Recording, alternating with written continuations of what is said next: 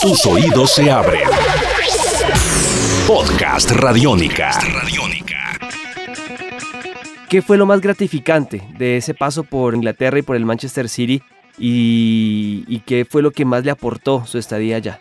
Yo creo que lo más gratificante fue el convencer a, a, los ingleses y a todos los extranjeros que conformaban la nómina y el plantel y el cuerpo técnico de un club tan grande como el Manchester City, que también eh, habían eh, otras personas, y en este caso un colombiano, mmm, orgulloso de, de, sus raíces, eh, hecho académicamente en Estados Unidos, entonces dos ligas, la MLS americana y la liga colombiana también le podían aportar a, a, la liga inglesa. Y el convencerlos que a través del trabajo futbolizado, o sea, todo con, con funciones donde lo más importante es la toma de decisiones, donde lo más importante es entrenar eh, la memoria operativa.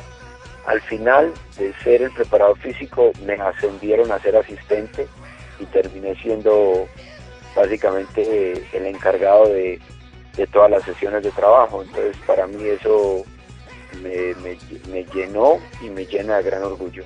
En esa muy buena experiencia en Europa también usted tuvo la oportunidad de estudiar para ser director técnico graduado de la UEFA y demás y compartió seguramente aula con eh, muchísimos profesionales de fútbol que hoy en día también, al igual que usted, están dando de qué hablar. ¿Con quiénes le tocó a usted compartir clase? ¿Con quién recuerda una anécdota también muy especial? Porque en Manchester y en Europa también el fútbol se vive de una manera muy particular.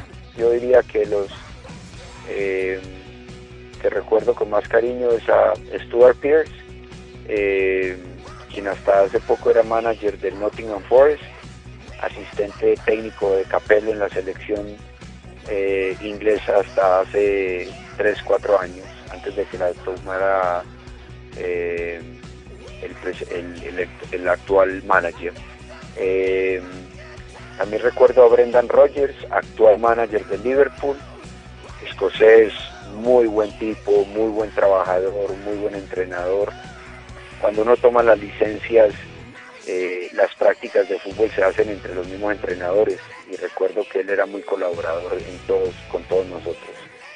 Eh, también recuerdo a, especial y con mucho cariño al señor Ferguson, quien me abrió las puertas. Cuando yo llegué recién el Manchester City estaba en había descendido y en ese primer año 2001, antes de ganar la categoría y, ascender nuevamente, me permitió ir a asistir a todos los entrenamientos. Y la verdad que aunque él no hacía las sesiones de trabajo, pero el hecho de pasar o de bajar y acercarse y compartir una o dos cositas eh, que al final se convirtieron en perlitas porque era o en perlas porque eran grandes enseñanzas para mí yo creo que me marcaron eternamente.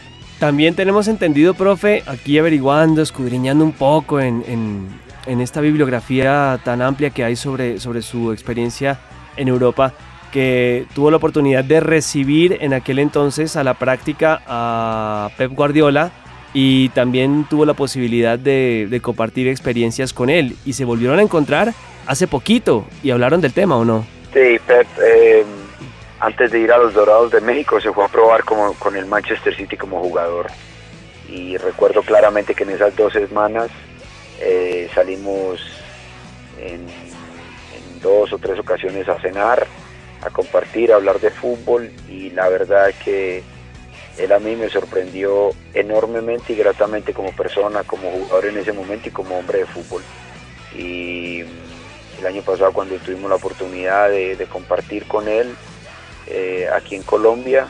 Eh, la verdad que un hombre brillante, un tipo extraordinario y cuando estuve allá en el Barcelona haciendo una pasantía en el 2010, no perdón, en el 2009, me trató muy bien y aprendí mucho. Esto es Podcast Radiónica.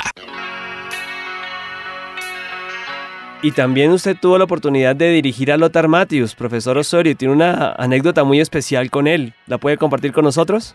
con Lothar tuve la oportunidad de estar en el, en el Metro Star en el 2000, 2001, perdón, el 2001 y eh, recuerdo que en un entrenamiento eh, donde había que, en una figura de triángulo, había que eh, hacer el ejercicio de pasar y progresar en, en, dirección de las agujas del reloj.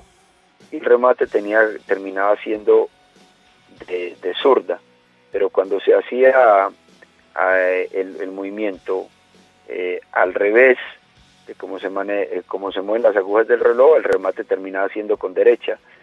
Cuando lo hicimos eh, el segundo, remate con derecha no había ningún problema. Cuando hicimos el primero, el, primero que describí, había que rematar de zurda y la verdad que no era su fuerte y tal vez con un poco de, desprecio terminaba siempre rematando con de un puntazo y, pues la primera vez le llamé la atención la segunda eh, hice lo, mismo y la tercera ya no me aguanté más y lo, lo excluí del entrenamiento.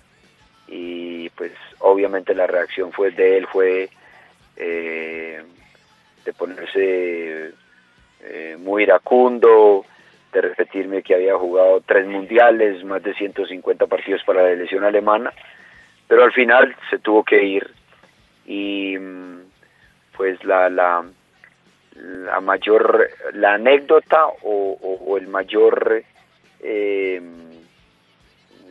beneficio que yo logré de esa situación y enseñanza fue que dos meses después el propio Lothar me, me invitó a, estar en, el Bayern Múnich eh, a través de los contactos de él y fui a hacer una pasantía y me quedé allá por casi tres semanas y todo por supuestamente por lo que él me dice de, tener el suficiente carácter para como entrenador no eh, permitir que la sesión se me saliera de las manos. ¿Le gustaría volver a Europa, profesor? Sí, claro, lo tengo como un objetivo a largo plazo.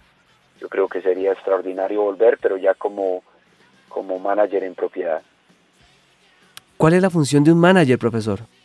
El que delega, el que participa eh, de todas las actividades, de todo lo, de, lo que implica el día a día de un equipo. Entonces tiene que ver en la, en la selección del grupo, tiene que ver en la estrategia y en la preparación y en la planificación del próximo partido, tiene que ver en el entrenamiento, así no lo haga él directamente, pero realmente, eh, pero es la persona que eh, contrata, la persona que eh, guía, que es, es, el encargado de delinear los parámetros, la idea de juego, los principios del mismo que identifican al club, consigue un entrenador para que haga las sesiones de trabajo, etcétera, etcétera. Al final de todos es el, el encargado de responder por todo lo que pasa en un equipo de fútbol. Pues profesor Juan Carlos Osorio, director técnico de Atlético Nacional, muchísimas gracias por compartir estas gratas experiencias que tuvo en Europa. Eh, son muy valiosas para nosotros para conocer un poco más el contraste cultural, el, el porqué de, de un director técnico que, que ha sido muy que ha sido muy exitoso, que es exitoso y que seguramente lo seguirá haciendo por el buen trabajo que desempeña. Así que muchísimas gracias por estar acá con nosotros en eh, Tribuna Radiónica y pues para nosotros siempre, siempre será un honor tenerlo acá. Muchas gracias Juan, éxitos para todos y lo mejor.